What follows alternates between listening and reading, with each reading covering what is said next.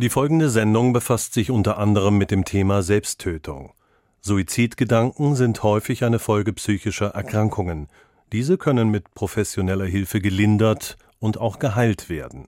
Erste Hilfe bei Suizidgedanken bietet die Telefonseelsorge unter der kostenfreien Nummer 0800 111 0111. Weitere Informationen zu Hilfsangeboten finden sich auf der Webseite der Deutschen Gesellschaft für Suizidprävention unter www.suizidprophylaxe.de. HR Info. Das Interview. Mit Mariella Milkova und das ist mein Gast heute. Es fühlte sich an wie ein ständiges Fallen, dass der Tag geprägt war vom ständigen Kampf gegen sich selbst, gegen fehlendem Selbstwertgefühl, gegen Selbstzweifel bis hin zum Was mache ich hier eigentlich? Das sagt Byung-Sin Park über seine Depressionen. Der 36-jährige Rechtsanwalt aus Hanau mit koreanischen Wurzeln hat sich unter dem Namen Herr Panda-Bär auf Twitter geoutet und nun auch ein Buch geschrieben über seine psychische Erkrankung und wie er sie überwunden hat.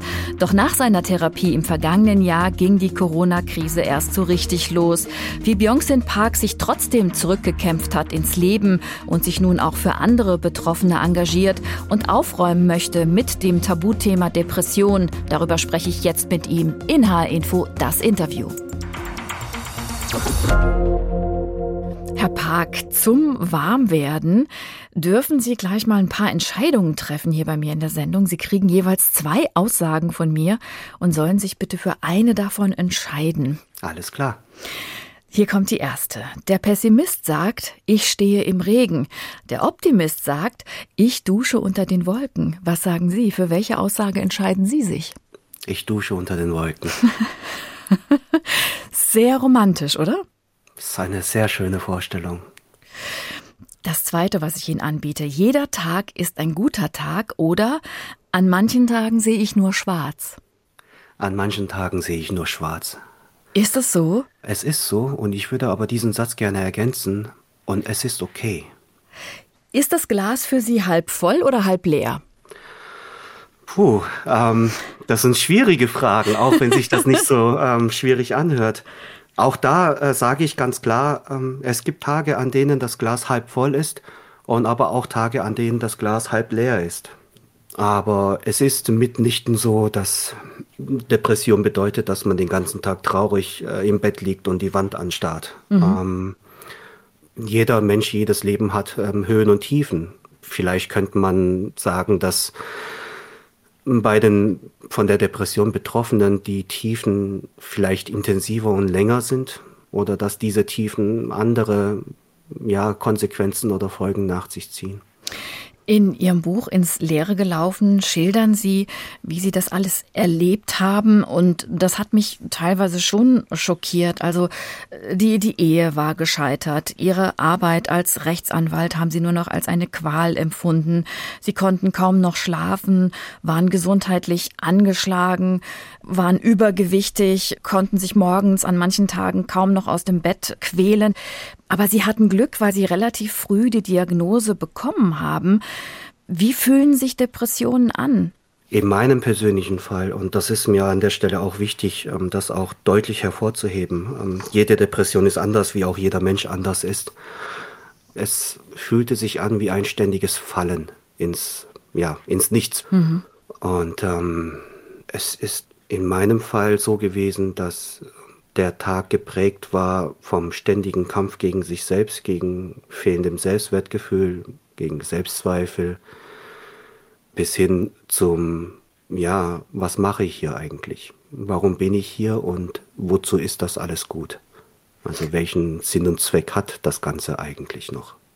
Hatten Sie auch Suizidgedanken? Das kommt ja häufiger vor bei Menschen, die schwere Depressionen haben. Das kommt in der Tat häufig vor und ähm, aber auch dort wiederum in vielen Facetten. Ähm, ich habe im Rahmen meiner äh, Psychotherapie gelernt, dass in meinem Fall die sogenannte passive Suizidalität heißt. Was bedeutet das?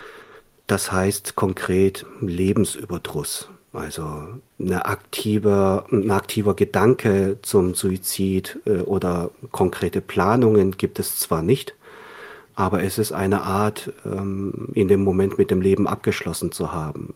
Als Beispiel, wenn ich heute von einem Auto überfahren werde oder vom Blitz getroffen werde, soll mir das recht sein. Boah, das ist hart. Und bei, bei Ihnen hat sich das Ganze ja auch so schleichend aufgebaut. Gab es denn, würden Sie sagen, so, so ein paar Eskalationsstufen bis zu dem Tag, wo es dann gekippt ist? Ja, für mich waren die psychosomatischen Symptome tatsächlich ausschlaggebend, die sich in meinem Fall geäußert haben in Form von grippeartigen ähm, Infekten bis hin zum morgens aufwachen und ja, seine Arme und Beine wirklich nicht bewegen zu können und dass es sich geradezu anfühlt, als wäre der gesamte Körper wie ein Stein. Mhm. Das sind so die Anzeichen für mich gewesen, die mich dazu gezwungen haben, mich mit der Diagnose, mit der Krankheit auseinanderzusetzen und diese Krankheit letztendlich auch zu akzeptieren. Sie sind ja noch ziemlich jung, Mitte 30, ein erfolgreicher Rechtsanwalt und ein Mann.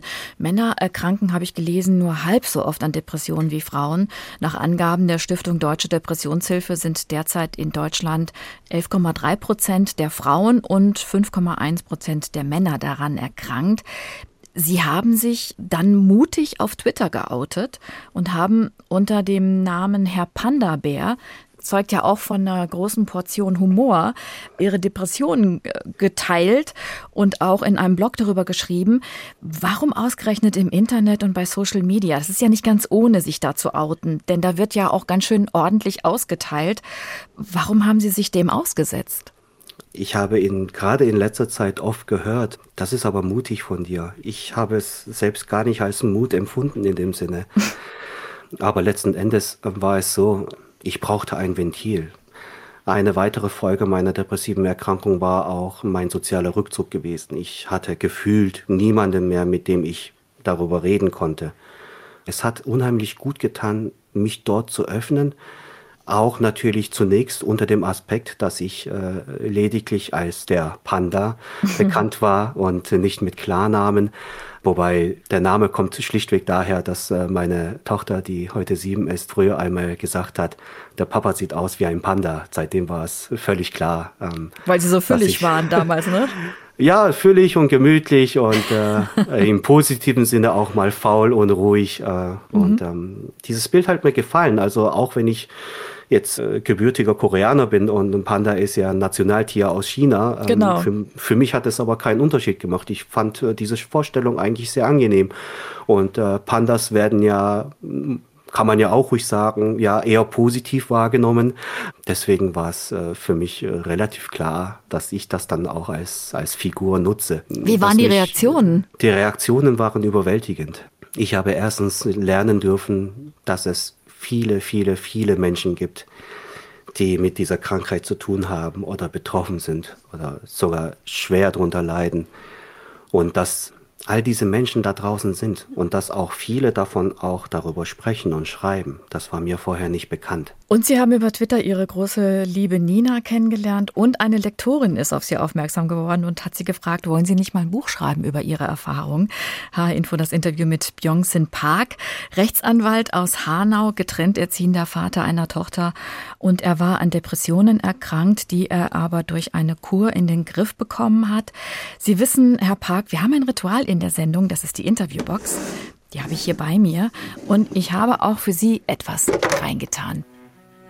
Now we've got holes in our hearts.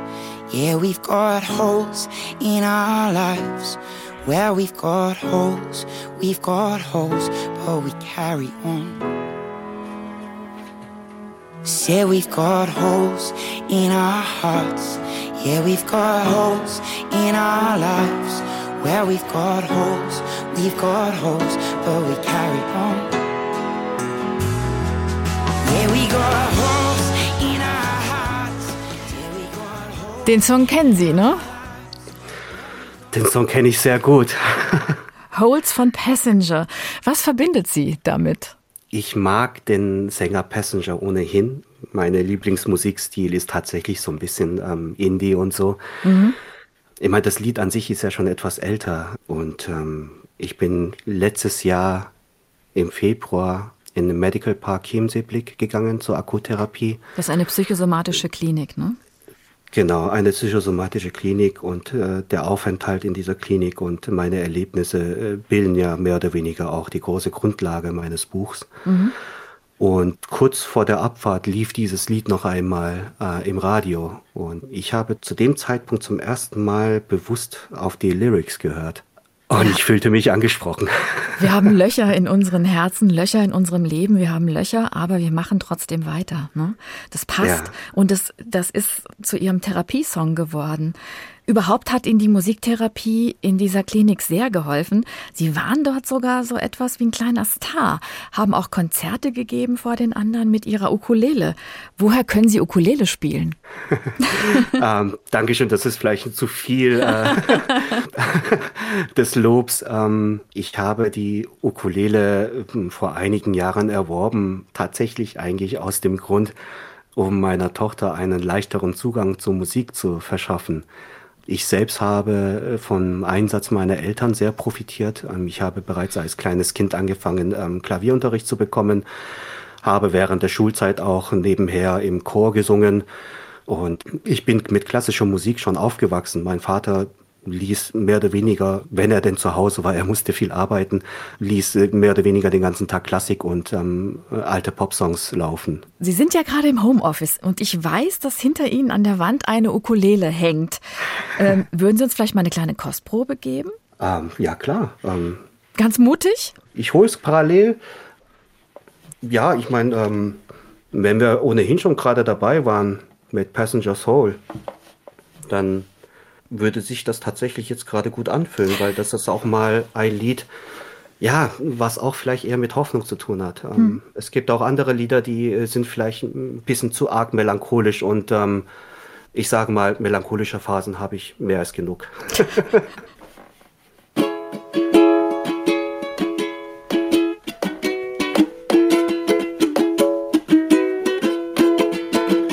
I know a man with nothing in his hands, nothing but a rolling stone. He told me about when his house burned down, lost everything he owned. He lay asleep for six whole weeks, they were gonna ask his mother to choose.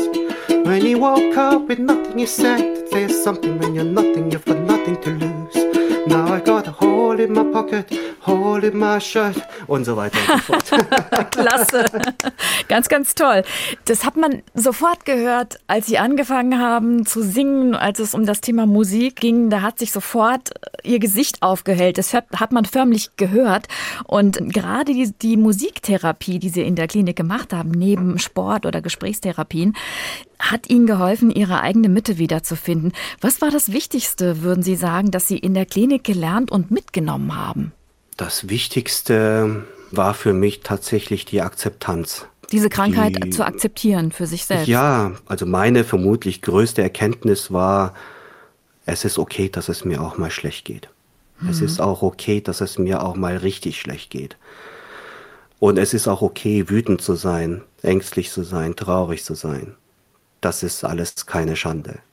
Weil Sie jetzt die Mittel bekommen haben, die Werkzeuge an die Hand, wie Sie damit umgehen können. Das einerseits, ähm, wobei, ohne jetzt überheblich klingen zu wollen, habe ich auch die große Erkenntnis gehabt, dass ich viele dieser Werkzeuge im Prinzip schon beherrschte, nur nicht wusste, dass man all diese Dinge eben als Werkzeug anwenden kann. Sei es meine Radtouren, sei es vor allem die Musik, die mhm. mich ja immer wieder zu mir selbst hat zurückkommen lassen, indem ich musiziere. All diese Aspekte sind da. Womit ich aber all die Jahre Schwierigkeiten hatte, war eben, dass ich mich geschämt habe, dass es mir so geht. Und dass ich mich nicht akzeptieren konnte, wenn ich immer wieder ja aus dem Gleichgewicht herausgerät und ähm, entweder wütend war oder überaus traurig oder ja verzweifelt. In Ihrem Buch ins Leere gelaufen schreiben Sie aber auch, Ihnen ist klar geworden, dass Ihre Depressionen auch etwas mit Ihrer Kindheit und Ihrer Migrationsgeschichte zu tun haben. Sie sind in Südkorea in Seoul geboren und im Alter von zehn Jahren mit ihren Eltern nach Deutschland gekommen, weil ihrem Vater in Frankfurt ein Job angeboten wurde. Warum glauben Sie, könnte diese Geschichte mit ein Auslöser gewesen sein für Ihre Depression? Ja, also entweder Auslöser oder zumindest Begünstigung dieser Krankheit. In meinem Fall war es so, dass ich mit der Zeit einen, einen unheimlichen Anpassungsdruck entwickelt habe. Ich hatte sogar dabei noch Glück. Ich hatte tolle Lehrer und Mitschüler, die mich äh, wirklich buchstäblich mitgenommen haben. Also mit Anpassungsdruck meinen Sie, dass Sie sich immer von außen haben beurteilen äh, lassen von anderen und das hat bei Ihnen so eine gewisse Unsicherheit erzeugt? Ja, dass ich mein Selbstwertgefühl zu sehr von der Meinung der außenstehenden Leute abhängig gemacht habe. Ich war damit beschäftigt, als ich mit zehn Jahren nach Deutschland kam, die Sprache zu äh, lernen, auch die Kultur auch kennenzulernen, mich anzupassen und ähm, ein Gedanke, dass ich trotz allem nun mal anders aussehe und dass ich ursprünglich nicht von hier bin, hatte sich offensichtlich im Hinterkopf festgesetzt. Also es war jetzt kein, kein vorherrschendes Thema in, in meinen Gedanken, aber ich glaube, es war trotzdem irgendwo da im Unterbewusstsein.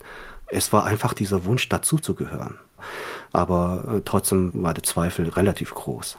H-Info das Interview mit Byung-Sin Park, 36 Jahre alt, Rechtsanwalt aus Hanau. In seinem Buch Ins Leere gelaufen beschreibt er, wie er seine Depressionen überwunden hat und sich neu entdeckt hat.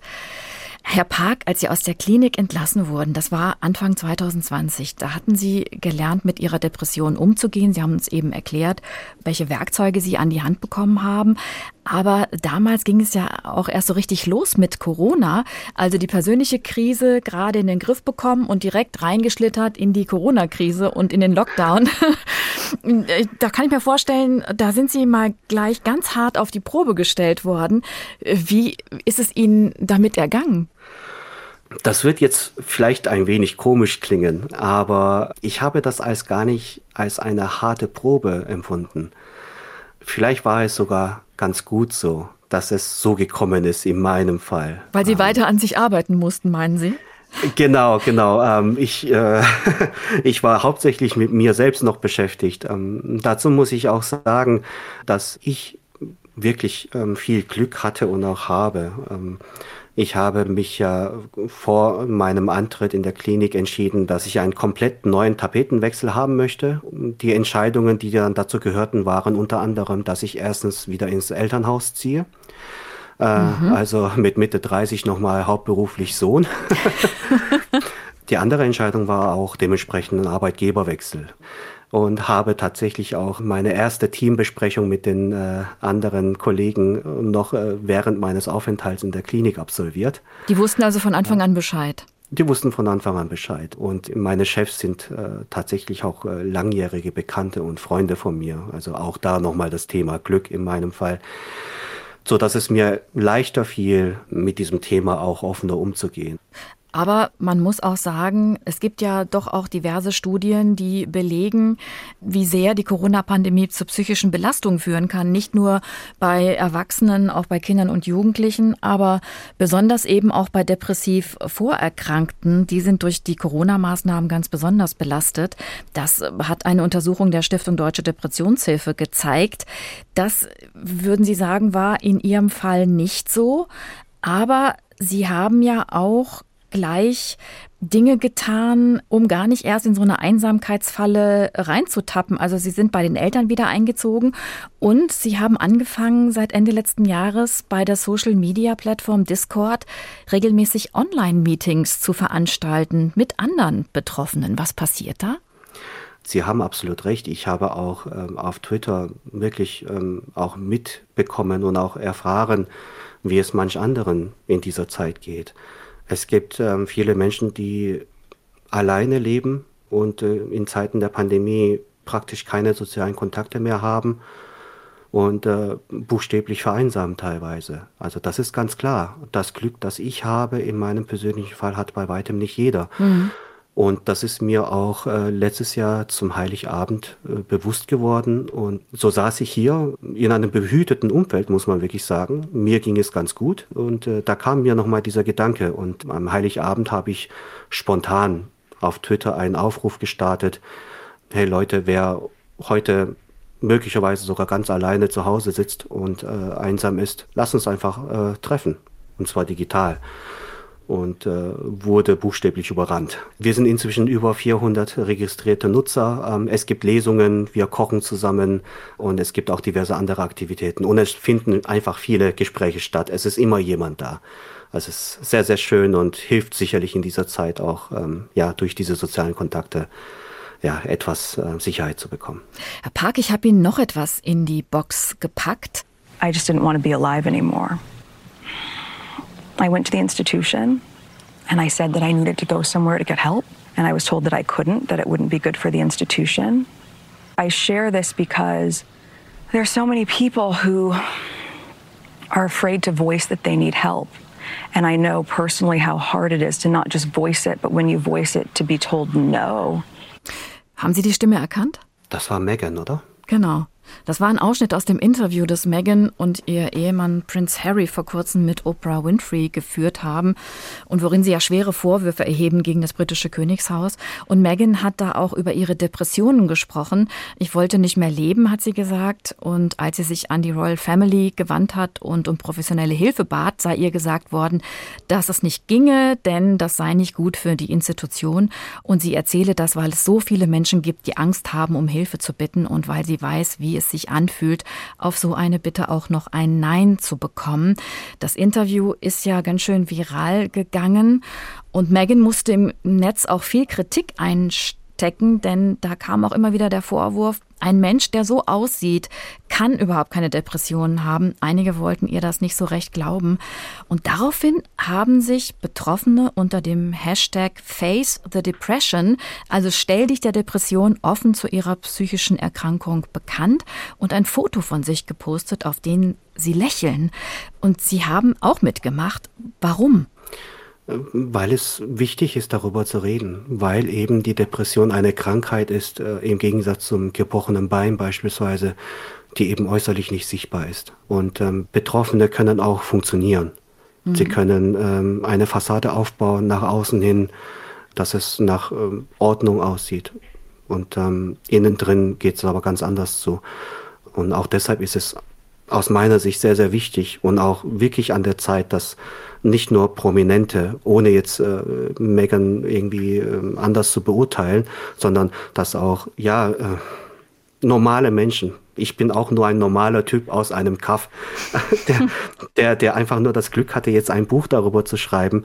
Aber ich möchte diese Gelegenheit tatsächlich auch nutzen, neben anderen Absichten, warum dieses Buch entstanden ist, auch, dass wir darüber reden können. Also Sie sagen, Depressionen werden oft unterschätzt von außen.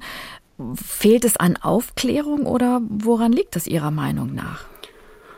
Ja, Aufklärung wird es äh, tatsächlich auch sein. Also ich kann nur von mir sprechen. Ich hatte früher, also vor langer Zeit, bevor ich selbst davon betroffen wurde, hatte ich auch keine oder falsche Vorstellung von der Krankheit Depression oder eine falsche. Die Krankheit ist komplex, die ist bei jedem anders. Es gibt viele Arten und auch viele Lösungsansätze und auch viele Wege, auch wie auch ähm, Außenstehende damit umgehen können. Aber es und gibt ja immer wieder diese prominenten Fälle, die so aufhorchen lassen. Also besonders natürlich die Suizidfälle. Robert Enke, der Nationaltorwart, der an schweren Depressionen litt und sich 2010 das Leben nahm, ebenso wie Chester Bennington, der Sänger von Linkin Park vor dreieinhalb Jahren. Nach solchen Fällen ist die Betroffenheit immer total groß und es wird öffentlich drüber gesprochen. Aber das versandet dann auch ganz schnell schnell wieder. Was müsste sich denn Ihrer Meinung nach ändern, damit sich der gesellschaftliche Umgang mit dem Thema Depressionen ändert? Ohne jetzt eine Parallele dazu ziehen zu wollen, ist es für mich so ein wenig wie bei der Thema Migration auch. Es geht darum, dass man sich dem Fremden öffnet. Also für Fremde, die hier nach Deutschland kommen, ist es beispielsweise auch sehr leicht oder viel leichter, wenn Einheimische sich für ihre Sprache, ihre Kultur interessieren, dass man darüber reden kann. Und so ähnlich, also ohne, wie gesagt, einen direkten Vergleich ziehen zu wollen, finde ich, ist es wichtig, dass der, von der Depression Betroffene nüchtern beschreiben können, hey, so sieht's bei mir aus.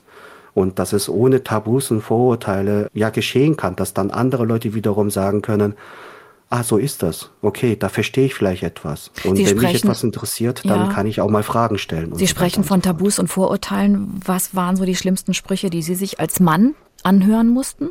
Ja, also als Mann hat man sowieso nicht depressiv zu sein. Man ist ja hier das starke Geschlecht und so weiter und so fort. Und ähm, ein bisschen an die frische Luft rausgehen und sich mit Freunden treffen wird ja mal wohl reichen. Äh, hm. Im Zweifel soll man mal halt, ja, auf gut Deutsch mal äh, saufen gehen oder bis hin zu, also äh, Ausdrücke, die ich hier gar nicht äh, öffentlich sagen möchte.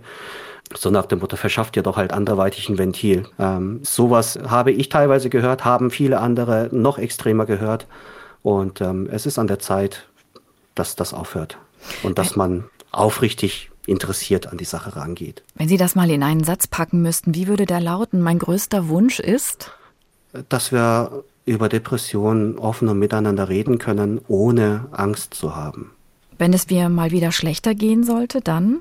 Möchte ich die Möglichkeit haben, dies mitteilen zu können, ohne dass ich dafür verurteilt werde. In fünf Jahren sehe ich mich? Vermutlich immer noch an dieser Stelle, in meinem Kellerbüro und äh, wenn alles gut gelaufen ist, immer noch halbwegs stabil. Und ansonsten, ähm, ganz ehrlich, ich bin so wie ich bin und das ist in Ordnung. Vielen Dank für das Gespräch und alles Gute, Byung-Sin Park. Ich danke herzlich für die Einladung, Frau Milkova. Er hat seine Geschichte aufgeschrieben in dem Buch Ins Leere gelaufen, erschienen im MVG Verlag. Ganz wichtiger Hinweis an dieser Stelle. Depressionen sind ein ernstes Thema und wir haben in dieser Sendung ja auch über das Thema Selbsttötung gesprochen. Suizidgedanken sind häufig eine Folge psychischer Erkrankungen und diese können mit professioneller Hilfe gelindert und auch geheilt werden. Erste Hilfe bei Suizidgedanken bietet die Telefonseelsorge unter der kostenfreien Nummer 0800 111 0111. Weitere Informationen zu Hilfsangeboten finden Sie auf der Webseite der Deutschen Gesellschaft für Suizidpräventionen unter suizidprophylaxe.de. Das war HR Info das Interview. Mein Name ist Mariella Milkova.